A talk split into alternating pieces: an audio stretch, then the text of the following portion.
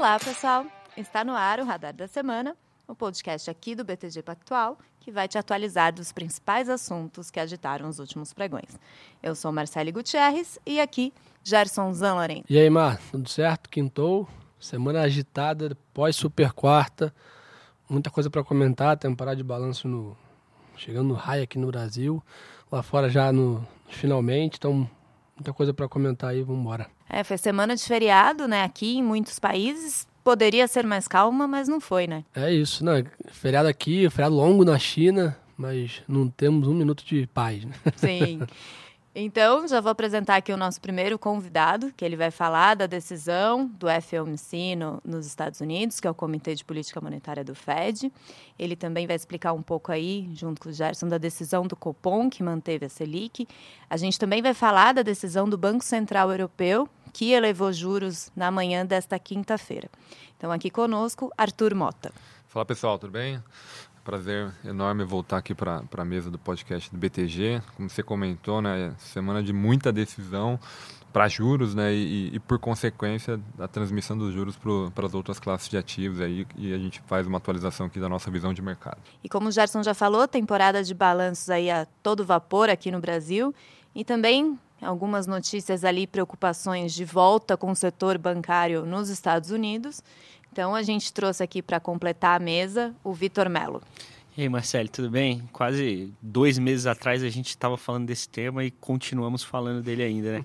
o que não era sistêmico está virando sistêmico, né? Enfim, é, vamos, vamos acompanhar o tema aqui e falar sobre isso hoje. Sim, do First Republic Bank e nesta quinta-feira, né, Vitor, teve a notícia ali do PEC West, certo? Exatamente, PEC West. A gente também no nosso, na nossa primeira conversa a gente falou um pouco desses bancos regionais, né? O, o PEC West ele é um banco bem menor, tanto que o, o First Republic quanto o SVB, é, mas sem dúvida nenhuma acho que o, o que mais tem deixado o mercado é, é, de cabelo em pé, né, é justamente essa, esse, esse, efeito dominó que tem sido gerado, né, um banco quebra e aí é, você escuta alguns players importantes declarando vitória e no dia seguinte o mercado migra para um outro banco que, uh, que, em geral, regional, que tem similaridades uh, com, com, as, com as quebras anteriores. Né? Então, em, é, o, o PacWest ele tem algumas similaridades também em relação é, à base de depósitos dele não é tão diversificada mas é, o fato é que a gente não tem visto uma saída tão grande de depósitos, né? O banco ele tem sido também bem vocal em dizer que não está tendo essas saídas de depósito, tem feito bastante comunicado com o mercado também. É, então, enfim, acho que acho que o, o até passando a bola para o Arthur, né? Acho que de uma maneira um pouco mais geral, o que tem gerado esse impacto foi lá no começo de, de março, quando o SVB vendeu a sua carteira de, de depósitos, o que alertou quase que o mercado como um todo das perdas não realizadas dos bancos e aí que começou o mercado a se discutir esse tema justamente uh, pelas altas de juros, né? E aí eu acho que agora a discussão ela não é mais até até onde o Fed vai subir, acho que isso enfim, tinha sido um tema pacificado ali em abril, que deveria subir até uns 5,25, e aí depois eh, começou a veicular até o, o, algumas casas estrangeiras começaram a estimar até eventualmente corte na taxa de juros na, na penúltima reunião. E posteriormente a gente viu que chegou a esses 5 a 5,25, que era a nossa estimativa aqui da casa. E agora o ponto é se cai ou não cai esse ano, qual é o efeito de uma política de crédito dos bancos mais restritivas, se isso também tem um efeito parecido como se o Fed tivesse subindo mais juros. Então, entender os meandros dessa política que acho que vai ser chave para os próximos passos. Então, só para contextualizar aí, né? Acho que todo mundo viu, mas quem não, não ficou por dentro, saiu na, durante a tarde de ontem, na quarta-feira. O Fed ele levou a taxa de juros em 0,25 ponto percentual para um intervalo entre 5 e 5,25%. Foi de acordo com o esperado. Mas eu vi algumas notícias ali de que o comunicado, até as declarações do, do Powell trouxeram alguns sinais ali. Então, Arthur, queria entender com você como que vocês viram essa decisão e o que, que pode ter sido tirado ali da comunicação. Bom, vamos lá. Acho que, é, de novo, né, acho que o Melo pontuou, né, o nosso cenário base já era um cenário de última alta de juros, e alguma estratégia de comunicação, e aí a gente tinha várias opções na mesa, em que sinalizasse algum, alguma percepção né, de que eles chegaram, terminaram a jornada, até para pegar aqui o, a, o referencial que a Lagarde acabou de, de, de, comentar na sua press conference, né, que eles estão ainda no meio da jornada, eu acho que o Fed chegou né, no final dessa jornada. De novo, existiam várias formas de comunicar isso, a gente olhou bastante as últimas os últimos três ciclos de alta de juros desde 2000, tá? É, o Fed ele nunca foi vocal na sua pausa, então não vai ter um comunicado onde ele fala, olha, essa é a nossa última alta de juros, ou na press conference eles também não falam isso, então você tem que ficar buscando ali estratégias né, para comunicar isso. No geral, é, o que eles fizeram nessa oportunidade é retirar um trecho do comunicado onde eles antecipavam que prováveis ajustes deveriam, etc., etc., para colocar aqui é, para determinar futuros ajustes, né? então um condicional muito mais restritivo, né? uma barra mais alta para continuar alta. Para determinar futuros ajustes, a gente vai olhar, observar a evolução da, do aperto monetário e os seus efeitos defasados. Então, basicamente, ele está reforçando a necessidade de olhar os dados e eles precisam, digamos assim, de um pouco mais de dados, de mais tempo, para determinar o futuro passo, sobretudo aí de uma possível alta ou não. Então, fica flexível o suficiente para se no meio do caminho tiver uma deterioração muito forte da inflação, do mercado de trabalho muito mais forte, etc., eles continuarem subindo. Então, fica a porta meio entreaberta, mas, por outro lado, a barra para continuar é mais alta. Então, foi uma estratégia que a gente entende ali como ok e adequada para eles sinalizarem já no comunicado. E aí, durante a press conference, obviamente, né, o Powell foi muito questionado sobre isso, até porque é o cenário base que estava precificado na curva. Ele não foi vocal, ele não falou estamos parando, né? Então, e até o wording dele foi bem ruim assim no, é, é nessa pergunta. Mas o que ele disse é né, que eles vão continuar avaliando nos próximos 45 dias a evolução dos dados. E aí, dadas, data depende. Data depende, mas tem um ponto interessante, porque, é, de novo, né, vai, que, vai que acontece uma surpresa no meio do caminho, em termos de dado. Um payroll de 400 mil, uma inflação acima do esperado será que ele mudaria de posição? E aí ele foi questionado sobre isso. Então, teve duas perguntas nesse sentido. E aí ele foi meio volátil, meio evasivo na resposta e puxou um exemplo é, sugerindo que os dados estão voláteis na ponta e que é difícil também tomar decisão olhando só um curto espaço de tempo. Ele falou: olha, a inflação já chegou a acelerar no passado, chegou a desacelerar no final do ano, voltou a acelerar.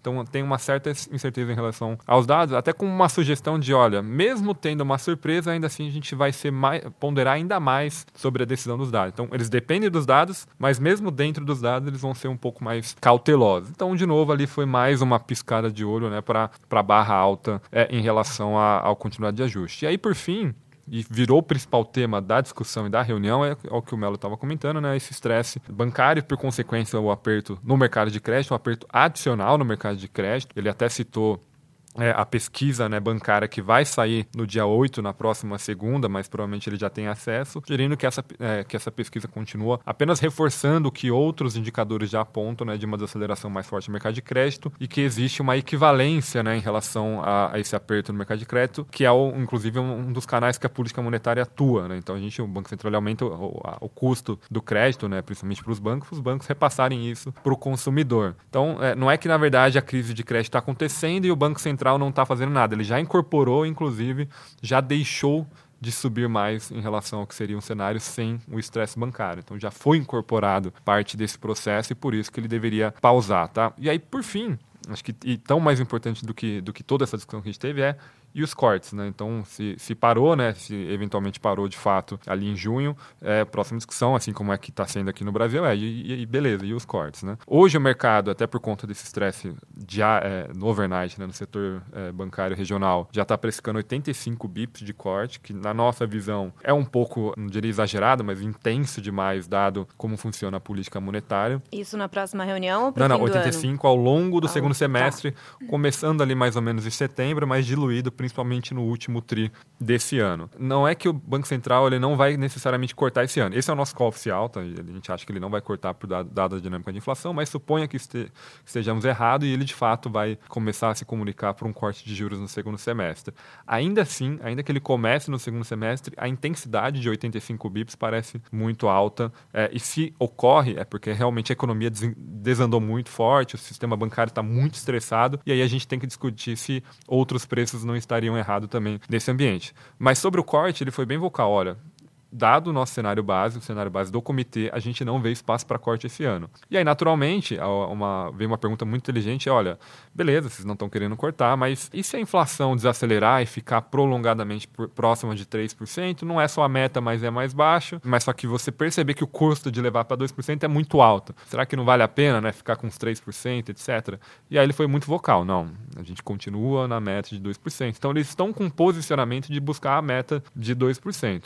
Nosso trabalho aqui é ficar recorrentemente vendo cada fala dos diretores para ver se esse desejo, esse apetite vai mudar, vai começar a se fraquejar e a gente pode ter uma transformação no cenário. Pelo que a gente tem agora, é, a gente vê um ambiente de busca de 2% sem corte é, ao longo desse ano, portanto a gente tem uma divergência em relação à curva de juros, mas o balanço de risco é, ele está mais confortável do que ele já esteve no passado, porque a gente já fez todo o processo de alta de juros, tá? Então, acho que esse é, um, é uma mensagem muito forte para mercados, tá? A gente tá, inclusive olhou o que, que aconteceu com os mercados seis meses após é, o final do ciclo de alta de juros, desde a década de 80, em todas as aliás, não em todas, em cinco delas, tirando 2000, que a economia entrou numa recessão profunda depois, tanto o mercado de títulos performa muito bem, então aplicar né, nos bonds muito bem, mercado de crédito de high grade também, mercado acionário também performa bem, seis meses à frente. Isso não quer dizer que o curto prazo é imediato e positivo positivo. Então, só para finalizar que é muito melhor você navegar num ambiente onde o Fed parou de subir juros. Agora, Parece gente... que a especulação agora para frente é a especulação positiva, né? Quando é, corta, e não é isso. A, a especulação nível anterior de quanto que, sobe, né? Exatamente. Até, até só para finalizar a parte do, do Fed, para não estender muito, é bom lembrar que eles estavam focados antes em três questões. Primeiro, a velocidade do ajuste, até qual nível e por quanto tempo. A velocidade do ajuste a gente já conhece, já acabou essa discussão. Até qual nível? Na nossa visão, a gente já acabou essa discussão. Sobrou só a última pergunta agora, por quanto tempo. Então, você já cobriu né, a boa parte da jornada de política monetária nos Estados Unidos agora, né? Tem que olhar mais essas partes micro, setoriais, que acho que vai interferir muito mais nessa discussão aí de, de juros daqui para frente. Você acha que limpou um pouco o cenário, assim, de dúvida? Exato. Acho que em relação ao que a gente tinha no final do ano passado, né? Que o, se olhava para frente, o juros, ele estava né, em 4 ou 3,75, se olhava para frente poderia parar em 4,75 ou 5,5 ou 6, você tinha e tem ainda, na verdade, boas, é, boas argumentações para um juros mais alto, mas o fato do estresse bancário ter acelerado o aperto das condições de crédito foi uma grande novidade para esse ano, uma novidade bem importante e tem que ser levada muito a sério e eles estão levando muito a sério. E Gerson, queria até ver com você esse ponto de vista de mercado, né? A gente viu até de manhã as ações do PAC West caindo para caramba. Todo esse cenário e essas incertezas do, do Fed, o mercado não gosta de incerteza, né? Então, de estresse, preocupação. É, eu acho que a gente sempre comenta aqui, né, o mercado às vezes prefere uma má notícia do que a dúvida, né? Então, em relação a, é mais fácil fazer conta com o que a gente sabe do que ficar pro, tentando entender o impacto. Tem um pouco desse setor bancário, está muito evidente isso. Né? Quando começou a história com o Silicon Valley Bank, ah, não, é só um. Aí depois né, vem o segundo, agora vem o terceiro. E acho que essa dúvida, pô, e a gente estava olhando hoje de manhã ali, tinha uns 6, 7 bancos regionais caindo 30%, 40%. Né? Óbvio que são bancos de small caps, vamos dizer assim, de, de tamanho, então tão suscetíveis à volatilidade desse tamanho, mas vão adicionando essa incerteza. Por um outro lado, acho que a Vitor pode complementar, uma temporada de balanço na média até boa, né? Lá fora, que acho que é o que tem sustentado esses 4 mil pontos do S&P. Né? Então tá esse mixed feelings ali, uma grande preocupação de um castelo de cartas no setor bancário, que a gente já viu o que isso pode causar em 2008. Por um outro lado, uma economia aquecida, né, com final de ciclo de alta de juros, um bons balanços, né, os bancos vieram bem, as techs vieram bem, então tá realmente um mercado bem dividido, parece um, um cabo de guerra clássico ali. A única preocupação toda é isso, né, que esse Fed Funds ficando aí a 5, 5,25 até o final do ano, estamos falando aí mais que oito meses. Pô, será que isso vai trazer mais impactos né, para esses bancos e, e vai trazer uma desaceleração da economia que também pode trazer alguns outros pontos para os balanços. Então, acho, de novo, acho que o lá fora continua preocupante, vamos dizer assim, mas acho que tirar, tirando o Fed né, da mesa, ou pelo menos né, afastando um pouco a cadeira dele ali desse fator de risco, me parece que deveria, né, no médio prazo, trigar essa performance que o Arthur comentou de novo, tudo dependendo dessa crise no setor financeiro não se estender para bancos maiores e, e trazer o efeito dominó que a gente a gente conhece. Então, mas voltamos ali um pouco do que só o tempo vai responder. A gente fala a mesma coisa para o Fed, chegou o tempo do Fed, mas apareceu um outro vetor aí agora, que é essa questão do, do setor bancário que tem, tem impactado bastante. É, não, ótimos, ótimos pontos, Gerson. Acho que tem tem vários, vários pontos da tua fala que eu acho que vale, que vale comentar. O primeiro deles é em relação à temporada de resultados nos Estados Unidos. Tem sido uma temporada mais forte do que o consenso esperava. É bem verdade que o consenso já esperava uma temporada bem fraca, queda de 7% aqui, né, no, na, nas estimativas. Isso era o patamar mais forte de queda ex-Covid desde 2016, então chamava muita atenção e também num, num cenário de, de, de, aperto monetário né, lá em 2016. Então esse é um primeiro ponto, né? De fato, era uma temporada de resultados que o consenso já esperava, resultados mais fracos. As empresas têm conseguido entregar tem conseguido fazer uma surpresa aqui positiva, né? Quando a gente entregou nossa carteira de ações internacionais no, no dia 30, na verdade o lucro por ação, a surpresa do lucro por ação era de perto de 7%. Hoje já está em, em perto de menos 1%. Então, as primeiras empresas que divulgaram, e muitas delas as, as, empresas de tecnologia muito grandes, elas surpreenderam positivamente. Agora vem um, um cenário onde empresas relativamente é, menores ou mais ligadas à atividade econômica reportarão e provavelmente a gente deve ficar ainda com lucro esperado acima do que o consenso tinha, mas bem menos acima, não nesse 7% que a gente, que a gente viu na virada do mês e, enfim, 2, menos 2, menos 3% ali de queda, é, período contra período. Quando a gente, e aí, trazendo aqui, né, deixando um pouquinho de lado a temporada de resultados, mas falando especificamente da temporada de resultados dos grandes bancos, foi muito boa. É, acho que, em geral, todos os números foram muito limpos. O banco que a gente mais gostou e que a gente tem sido bem vocal em relação a isso é o JP Morgan. A gente gostou bastante da divulgação do banco. Em momentos de maior estresse, ter a estratégia de, de um balanço como uma fortaleza, que é algo que o banco é bem vocal, acaba sendo muito positivo. E aí, aprofundando aqui, eu acho que tem um, um dos temas, talvez, de, de maior discussão ultimamente, é uma vez que esse estresse dos bancos regionais ele tem acontecido, quem que pode ser o, o salvador da pátria aqui, né? Vai ser o JP Morgan sempre, vai ser que o já comprou que o já comprou Republic. o First Republic. É. É, a gente mandou uma notinha no dia da compra. Em, em termos gerais, a gente achou a compra positiva em, em termos de geração de valor para acionista, que é o nosso foco, né? Acho que o é, diferencia um pouco do Arthur que olha de uma maneira um pouco mais macro em relação à, à macroeconomia dessa compra. A gente olha um pouco mais em termos de geração de valor para acionista. A gente acha que gera valor sim. Você consegue adquirir uma base de depósitos relevante tem também um, um, sobreposto em relação a algumas áreas em que o JP Morgan tinha bastante exposição e que consegue fortalecer a franquia. Então a gente gostou da compra, até porque nessa compra você acaba tendo como, sociedade, como sócio ali né, o FDIC. Então várias das linhas que eventualmente podem até apresentar problema daqui para frente de, de empréstimos de, de, de commercial mortgage empresariais e etc. O FDIC ele também vai dar algum suporte de 5 a 7 anos, até 80% das perdas. Então pareceu uma compra muito boa do, do JP Morgan. Olhando por esse lado, né, a, o, o, que fica a dúvida aqui do mercado como um todo é, então por que, que poxa, o JP ele não acaba adquirindo esses bancos como um todo? Primeiro ponto, você precisa ter um capital regulatório mínimo por lei. Hoje o do JP Morgan é de 12,5 do Common Equity Tier 1.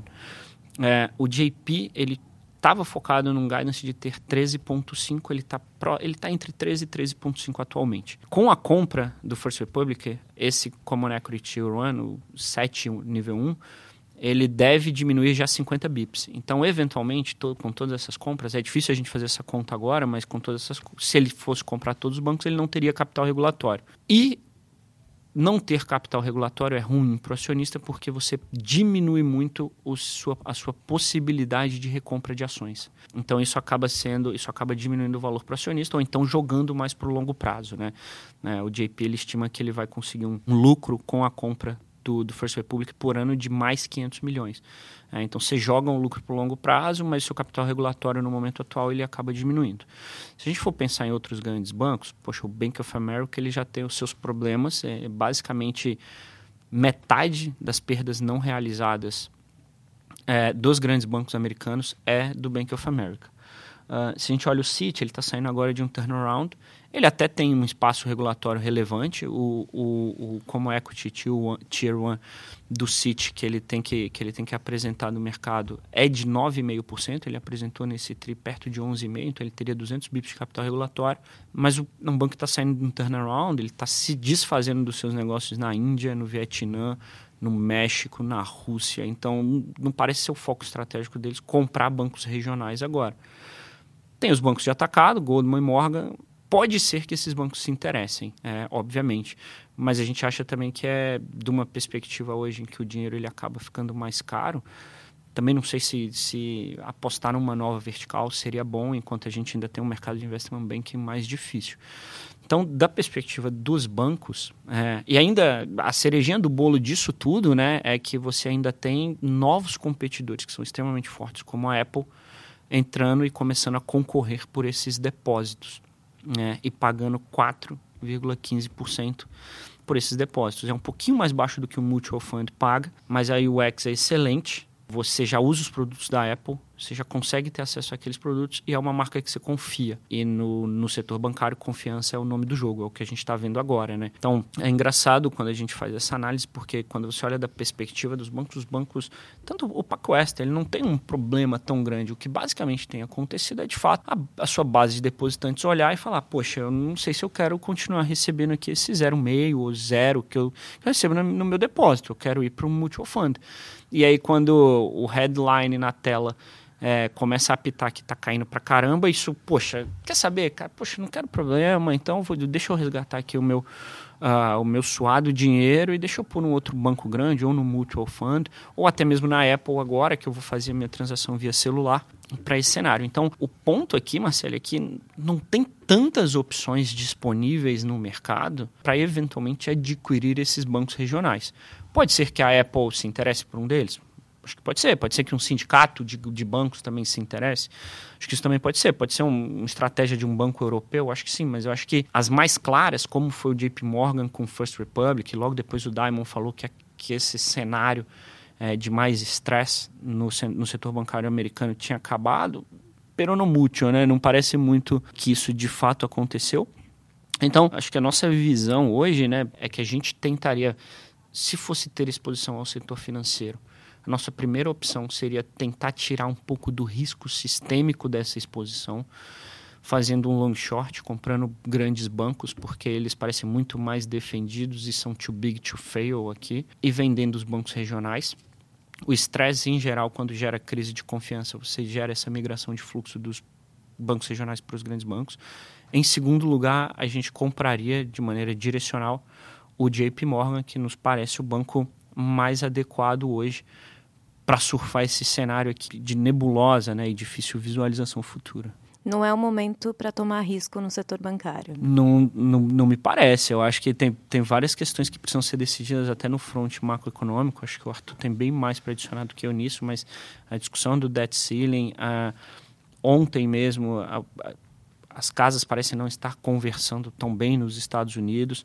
É, saiu também um report essa semana, não me lembro de que casa estrangeira, mas de que os é, o, o, speaker da House e o Biden e, é, e, o speaker da Lower House também, eles só vão estar, eles só estarão no mesmo, no mesmo, em Washington durante sete dias do mês.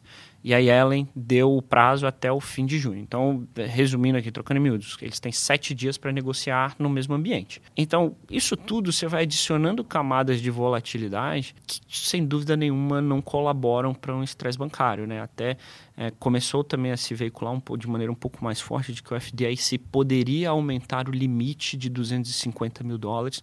Então você sai dos 250 mil dólares e garante todos os depósitos até 500 mil dólares. Poxa, isso me dá segurança. Eu não vou tirar o meu dinheiro do PacWest. E o PacWest até está muito bem, perto de 70%, 78% dos depósitos são segurados. Mas eu aumento para 500 mil e, e aí todo mundo fica muito mais tranquilo. Só que de onde vem o dinheiro do FDIC? Então, se você está tendo essa discussão de debt ceiling, etc. Então, ah, da iniciativa privada? Poxa, não sei, porque cada dos grandes bancos eles têm problemas micro. Então, enfim, essa discussão e essa volatilidade, ela começa a, a se somar e a, e a gerar saídas difíceis, a não ser saídas mais óbvias no sentido de, ah, não, o FDIC vai resgatar, ah, não, ele é too big to fail, verdades que eram imutáveis e aí, de repente, elas não são mais, né? Então, sem dúvida nenhuma, no momento atual, para os bancos americanos, você tem algumas dúvidas no, no, no, caminho. Acho que só posso pegar só um gancho até dessas verdades imutáveis.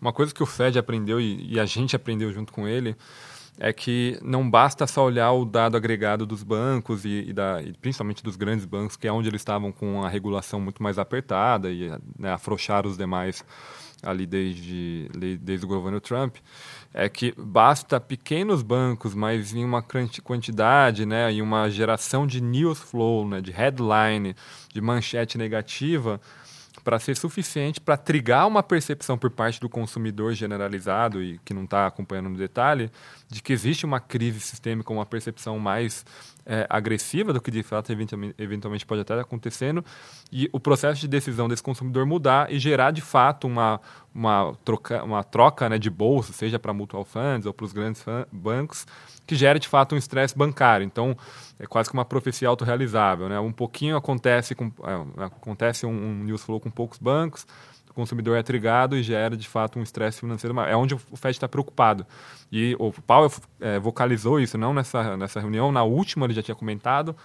Na semana passada, o Barr, que é um membro do board, soltou um, revisão, uma, um, um um documento né, sobre o cenário financeiro e a revisão aí da, do estresse bancário foi algo nessa direção. Então, por mais que, por exemplo, hoje a gente acompanha semanalmente a evolução da liquidez fornecida pelo Fed e a demanda por liquidez por parte dos bancos, a gente não tem a quebra deles. Então a gente olha os grandes bancos e os pequenos de uma forma agregada. E a gente está vendo se está melhorando ou piorando. A gente viu que estabilizou, mas a gente não é assertivo ao ponto de falar que o pior já passou, a gente só pode falar que estabilizou, porque eventualmente surge dois pequenos bancos do, no overnight que trigam é, uma percepção de risco negativa, o consumidor muda de decisão e aí você gera um estresse maior, mesmo com o agregado dos dados ainda estabilizando a ponta. Então esse é o desafio. Esse, não, esse ponto, esse ponto Arthur, ele, é, ele é muito bom, né? Porque quando você olha o dado agregado, que é o que, é o que você estava falando, você fala, poxa, estabilizou já posso ficar mais tranquilo. Talvez seja até o momento de comprar, porque agora você pode ter um ponto de inflexão.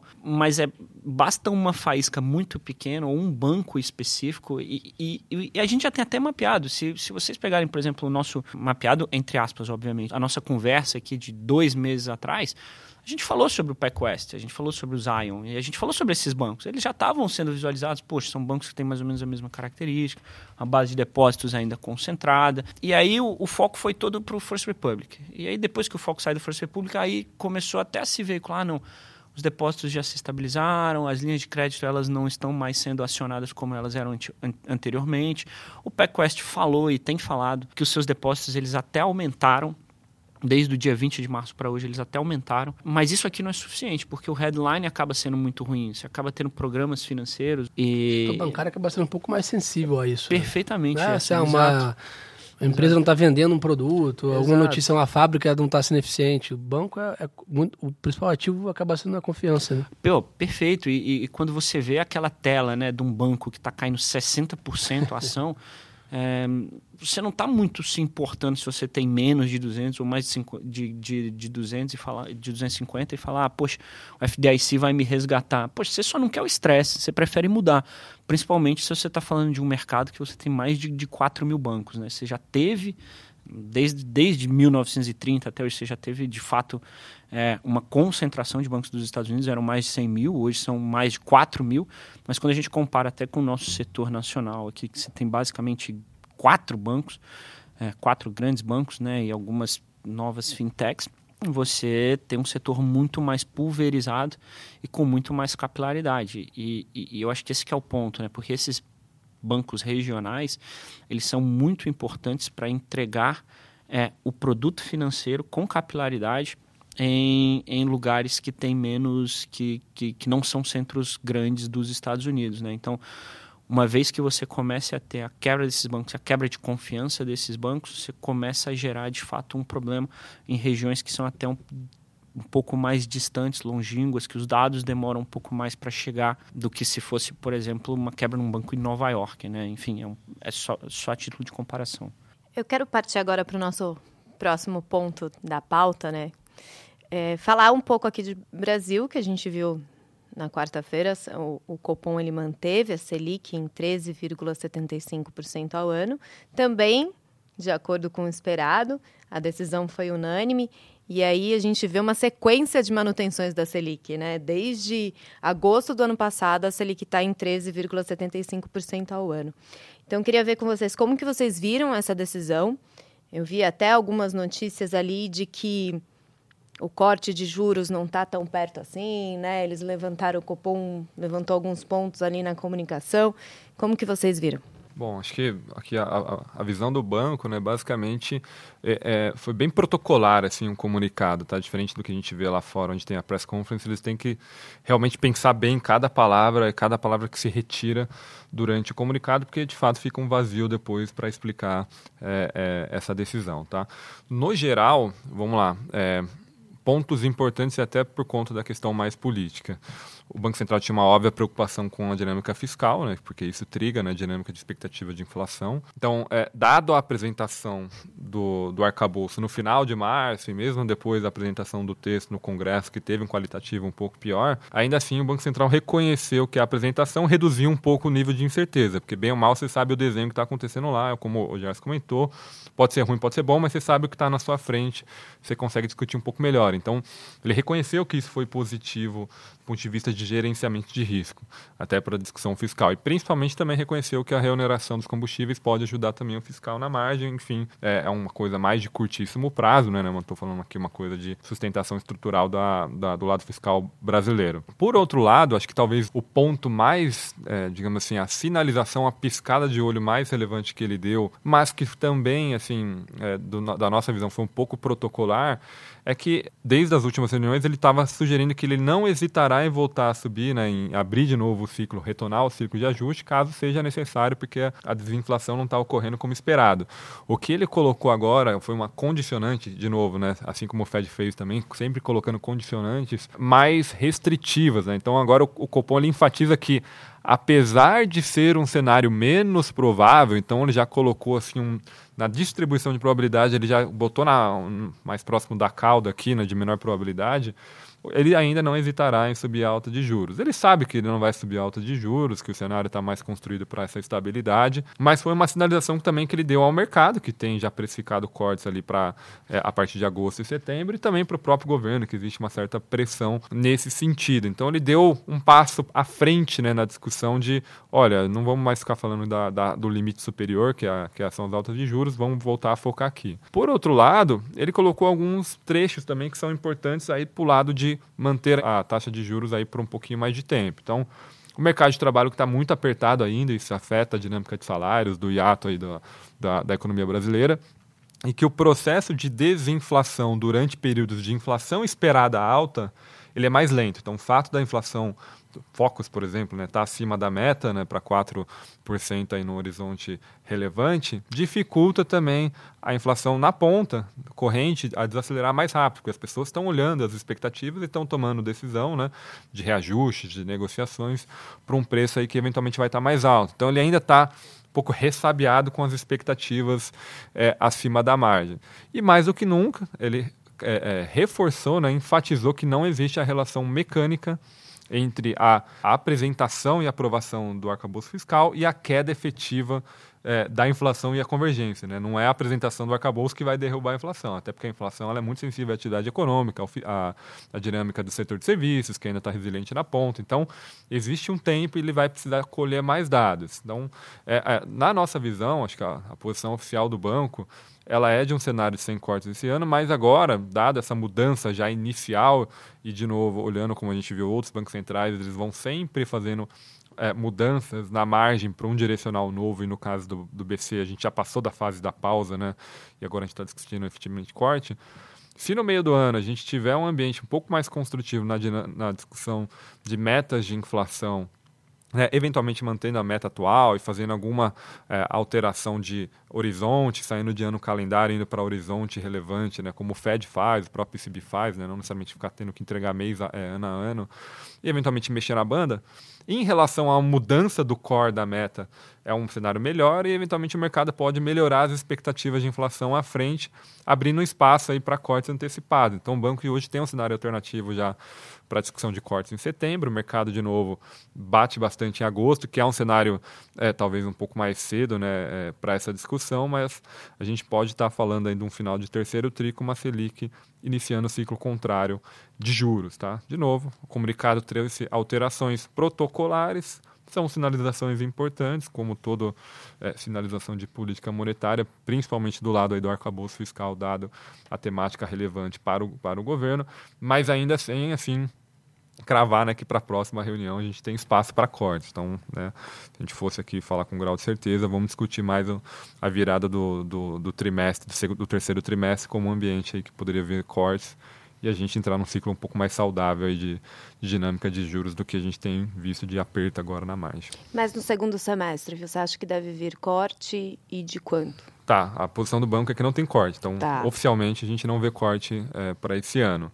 Mas, de novo, o cenário alternativo que a gente tem discutido aqui, temos até sugerido na margem ali no relatório, a gente pode começar a ver em setembro com corte mais de 25. Então, você tem é, mais algumas reuniões é, para algum corte e, eventualmente, 13, é, 12,75%, 13% para o final desse ano. Tá?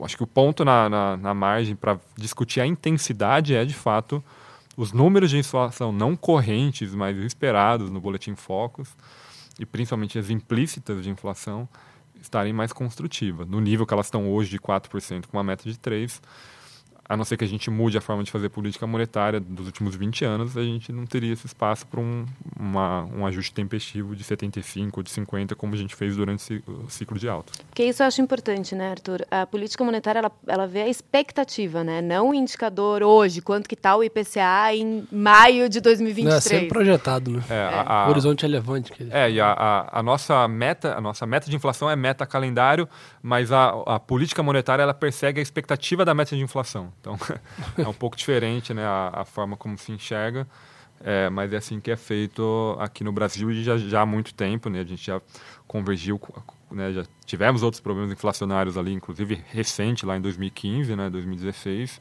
E com essa estratégia a gente conseguiu trazer a inflação bem baixa, inclusive possibilitando a, a abertura de metas mais baixas, de 3%, como a gente está vendo agora. Então, é uma, é uma política monetária já testada aqui que dá certo a forma de se fazer e, e enfim, tem diversos estudos aí que, que apontam que, que, que isso é saudável. Só para, acho que dar números, hoje a curva de juros, de novo, quando eu comentei, tem cortes aí mais para agosto, então tem 20 bips de corte, depois tem mais uma sequência ali, eventualmente até no final do ano já cortando 50, e termina o ano em 12 e 25, tá? Então a gente está falando aí de 150 bips de corte no segundo semestre. É, parece um pouco intenso. É a mesma discussão do Fed, a gente ainda tem uma certa divergência em relação a essa curva. Ela não é muito, não é assim, no caso, no caso aqui é, brasileiro, até pelo nível da taxa não é exatamente muito, acho que a curva já andou bastante. É, por isso que a discussão fiscal, até pra, do ponto de vista de alocação, tá? Ela é mais relevante agora porque é ela que vai gerenciar o prêmio dos juros longos, que é onde a gente negocia os outros ativos. É diferente do caso americano. O juros longo é muito função dos juros curtos, da dinâmica de Fed, da política monetária, atividade. Aqui, além disso, o fiscal coloca muito prêmio. Então não adianta eu lá ficar tentando no Estado só olhar lá a política monetária, etc. Eu consigo fazer, negociar muito melhor as estratégias, porque eu estou olhando o Fed, olhando a ponta. Aqui no Brasil não basta fazer isso. É, eu posso acertar o call do Copom e errar a discussão do, do fiscal e ainda assim a curva ela só estipar, né? ela cai a parte curta e o longo continua é, elevado e aí você tem juros né, que fazem parte da, da estratégia né, de construção do valuation que estão que estão elevados por mais tempo. Pode cair um pouquinho, mas bem menos do que a, a, parte curta e não liberar esse, esse apetite a risco como a gente espera que seja liberado com uma mudança de ciclo monetário. E essa questão dos juros longos, né, Gerson? Você tem falado bastante no Morning Call, né? Que Bolsa e Bovespa não vê Selic, é, é taxa de juros acho de longo que prazo. Esse é um ponto que a gente vê muita gente, né, muito investidor, né, com a bandeira de corte de juros, corte de juros, etc., com né, a ilusão que, que o corte da Selic, de qualquer maneira, traria apetite a risco para a Bolsa. E o efeito até o contrário, né? Se você eventualmente tiver uma marretada nos juros, né, sem, é, sem ser de forma estrutural, sem ter fundamento, sem ter lógica nesse movimento, vai trazer o que o Arthur falou, a curva vai inclinar, né? Você vai ter, beleza, a parte curta da curva é, baixa e a parte longa, que o pessoal sabe que os juros não vai poder se manter nesse patamar por muito tempo, abrindo. Né? E o que move a bolsa, o que é que o Vitor Melo coloca lá no Excel dele para fazer os valuations, não é Selic, né? Ele vai usar a taxa de longo prazo para descontar ali na perpetuidade os balanços. Mas o que é curioso, tá, que o Arthur comentou bem nessa proxy dos Estados Unidos, daí quando você para para pensar nos podcasts mais antigos nossos aqui, é que realmente parece que apesar ainda né, ter muitas dúvidas se é setembro, se é agosto, se é 100 bips de corte, se é 50, nos Estados Unidos a mesma linha, tamanho de ciclo, me parece que as dúvidas são muito menores do que eram é, no começo do ano ou no final do ano passado, né? Enquanto a gente ainda estava naquela história de ah, inflação transitória, não é transitória, caraca, vamos ter que ir para 5 de. Então, assim, parece que os vetores de volatilidade estão menores. Né? E com a bolsa nesses patamares de preço aqui no Brasil, de valuation, me parece que vai se desenhando em algum momento uma oportunidade de, de bolsa. Né? A gente está até discutindo isso. O dólar andou, né? o seu real andou, a curva fechou, né? um dos ativos e a bolsa não andou. Né? Então ainda, eu acho que tem um catch-up da, da, bolsa para fazer essa melhora ainda singela de, que a gente teve aqui no Brasil. É, mas o que a gente sempre fala que bolsa precisa de trigger, né? E o trigger pode vir de um, arcabouço, pode vir né, de uma reforma e que vai trazer fluxo, pode vir de um maior apetite do investidor estrangeiro pós, né, mais clareza lá fora do ciclo, né, que foi ele que sustentou a bolsa aqui no, no último semestre.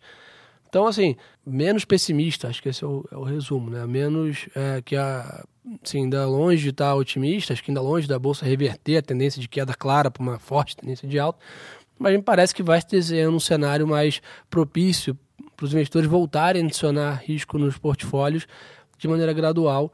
Resumo da ópera, acho que a gente vai ter um segundo semestre melhor do que o primeiro semestre. Tem mais chance disso acontecer, um pouco da, da minha visão, mas tudo aí, como fazendo head do Fed aqui, tudo data depende. Né? Depende, né? E por isso que a gente tem um podcast toda semana, né? Porque toda é semana tem uma coisa nova. É Vitor, eu queria te puxar até nesse assunto, continuar nesse assunto de juros de longo prazo. Saiu um, um relatório hoje Sim.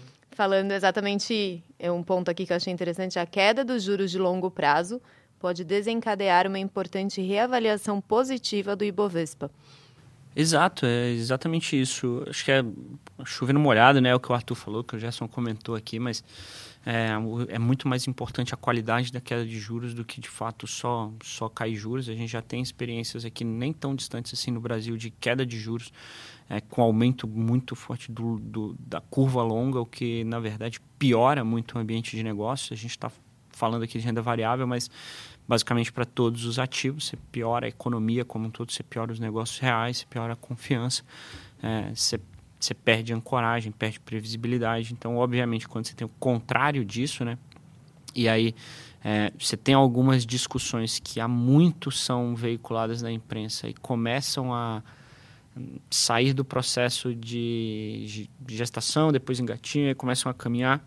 É, né, já estão, por exemplo, o, o ponto fiscal que já está no Congresso. Né? Então, você já tem uma discussão do arcabouço fiscal que já está no Congresso. É, a gente espera que algumas das pautas é, sejam reajustadas.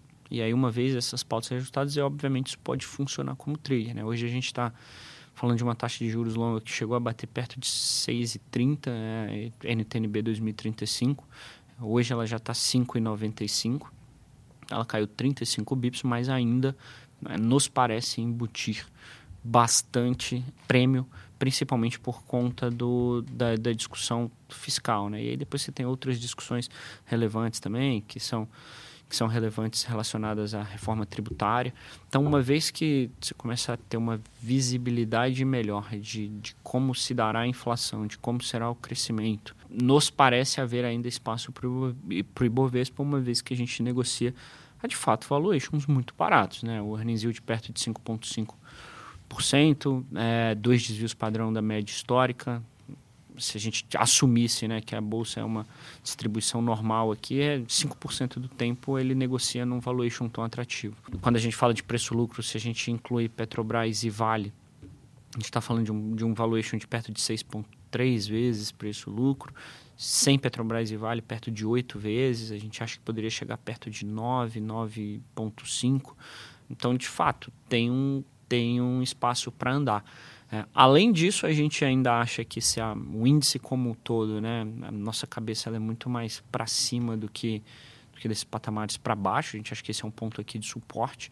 Se o índice como um todo anda, obviamente que histórias que a gente gosta mais, elas deveriam outperformar o índice, né? É, e, e, e, o que, que, são histórias hoje que a gente, que a gente gosta. Né? Obviamente, com juros andando, a gente, sem dúvida nenhuma, gosta de histórias também que estejam ligadas a isso, mas que tenham qualidade. Né? Então, a gente gosta de, de várias ações do, de, de, serviços públicos, a gente gosta também de, de, várias ações do setor financeiro. E a temporada de resultados ela é, ela é um ótimo momento para a gente checar nossa tese, né? para a gente fazer um, um double check aqui se nós estávamos com a cabeça acertada ou não, como é que vem o operacional dessas companhias. E, e a gente está começando agora a temporada de resultados, né? A gente já teve algumas divulgações importantes. Antes de você partir para os resultados, eu queria te fazer uma outra pergunta aqui desse relatório. Claro, claro. Que eu adorei, né? Vocês podem perceber. Um estudo que vocês fizeram do efeito no valuation dos setores e ações mudariam para cada redução de 10% no custo de capital do acionista, com esse fechamento da curva. Aí, no lado das ações, os preços-alvos dos setores financeiro, tirando bancos, bens de capital e bancos são os mais impactados positivamente. Exato, é, é exatamente isso, né, Marcelo? Acho que uma vez que a gente mexe na taxa de juros e o, e o relatório foi, poxa, ficou realmente muito legal, muito bem escrito pelo, pelo Carlos Cerqueira, que é o nosso economi, que é o nosso head aqui de research, é, e o time dele inteiro. E o relatório de fato ficou muito legal, bem autoexplicativo. É, tem vários insights interessantes, tem várias ideias interessantes também que são execuíveis, né? Que não é um negócio que, que fica no, no, no mundo assim das ideias, mas de fato é, é, é fácil de operacionalizar quando você diminui a taxa de juros, principalmente nos nossos modelos, né, como, como o Gerson brincou aqui, é, as, as ações elas não respondem da mesma maneira, né? Ações que eventualmente estejam mais alavancadas, elas também, no momento de queda de taxa de juros, elas deveriam performar melhor. Setores que são também muito ligados ou que têm receitas financeiras muito relevantes também deveriam performar melhor. Então, é um pouco dessa, dessa cor que, que o time do Cadu tentou, tentou dar no relatório ele trouxe bem aquilo, né? A gente fala de arcabouço fiscal, da importância do fiscal. Como que isso pega na empresa, né? Exato, exato. Esse é o ótimo ponto. Poxa, como é que isso pega na empresa? Poxa, o cara está discutindo isso lá, os políticos estão discutindo isso em Brasília. Isso de fato vai sair lá do, do Congresso e vai chegar no, no dia a dia da empresa? Sim, é, e, e acho que esse relatório ele é bem explicativo para isso, né? E não só um caráter explicativo, mas de fato com, com ideias práticas. É, mexe na curva de juros, a confiança que mexe no custo do dinheiro. Bom, então aprofundando aí, voltando para a temporada de balanços, agora tá pegando fogo, né? A gente viu nessa semana aí, semana passada saiu o Vale, foi um resultado ali abaixo do esperado, né? A foi. gente viu ontem Carrefour Brasil também foi a maior queda do Ibovespa depois do resultado. Já vi ali uma Clabin, o mercado olhando mais positivo, Arezo, como que vocês estão vendo? É isso, né, Marcelo? Já essa semana de fato acelera mesmo, né? Na semana que vem a gente também tem algumas divulgações importantes.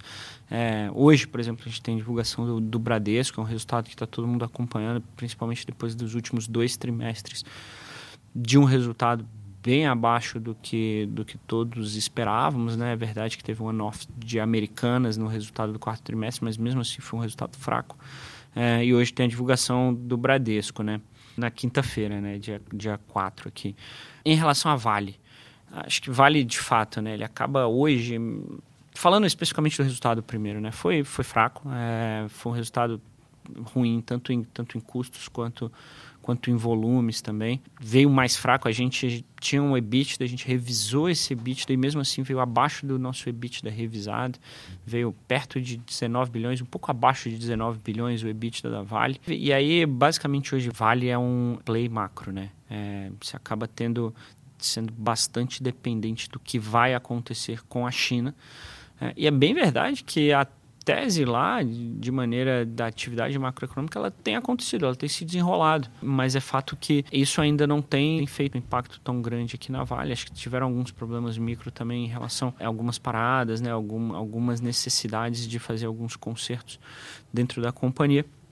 Então acho que aqui o, continua sendo um play extremamente macroeconômico, muito ligado à China, dependente da atividade econômica chinesa. E provavelmente o que a gente receber de boas notícias lá na China, isso vai se traduzir em boas notícias para Vale e vice-versa. Legal. E em resumo, vocês já conseguem observar aí um setor que está vindo melhor? Ou ainda é muito cedo? Ainda é muito cedo, ainda é muito cedo. Acho que ainda tem algumas divulgações muito importantes a serem feitas para a gente conseguir ver, né?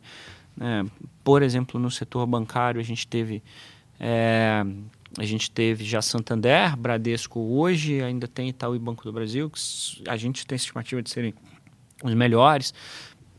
Indo um pouco mais para cíclicos aqui, a gente já teve Vale, mas ainda não teve Petro. É, já tivemos Petro Rio, foi um resultado em linha, sólido. A gente gostou de ver o resultado, o crescimento tanto na orgânico no Campo de Frade quanto inorgânico de Albacora Leste. É, então, acho que ainda é muito cedo para ver, ainda tem bastante divulgação, é, principalmente de varejo, real estate, essas companhias elas costumam, algumas já apresentaram, como você citou, Arezo, Carrefour, mas também várias importantes só deixam para divulgar no final, mais para o final. É, então acho que ainda é muito cedo para para tirar uma conclusão aqui, Marcelo. Então, para encerrar o nosso episódio aí, acho que óbvio, né, Vitor? Temporada de balanço continua. Semana que vem tem vários números importantes. Sim, encerrando, né, de mensagem final, né, Marcelo? Como o nosso papo começou no cenário no cenário Estados Unidos, acho que eu continuaria acompanhando as notícias dos bancos lá, mas talvez talvez com um pouco menos de, de peso do que o noticiário ele ele coloca, né? Acho que todo mundo se acaba vendo muito headline relacionado a isso e, e tem outros pontos que eles são também muito relevantes, como por exemplo o S&P hoje ele está perto de, de 4,100, vai varia dia para mais, dia para menos. O S&P pode acabar o ano no mesmo, nos mesmos 4,100, mas Big Techs performar muito bem durante o ano e o resto do índice muito mal, assim como tem acontecido até agora.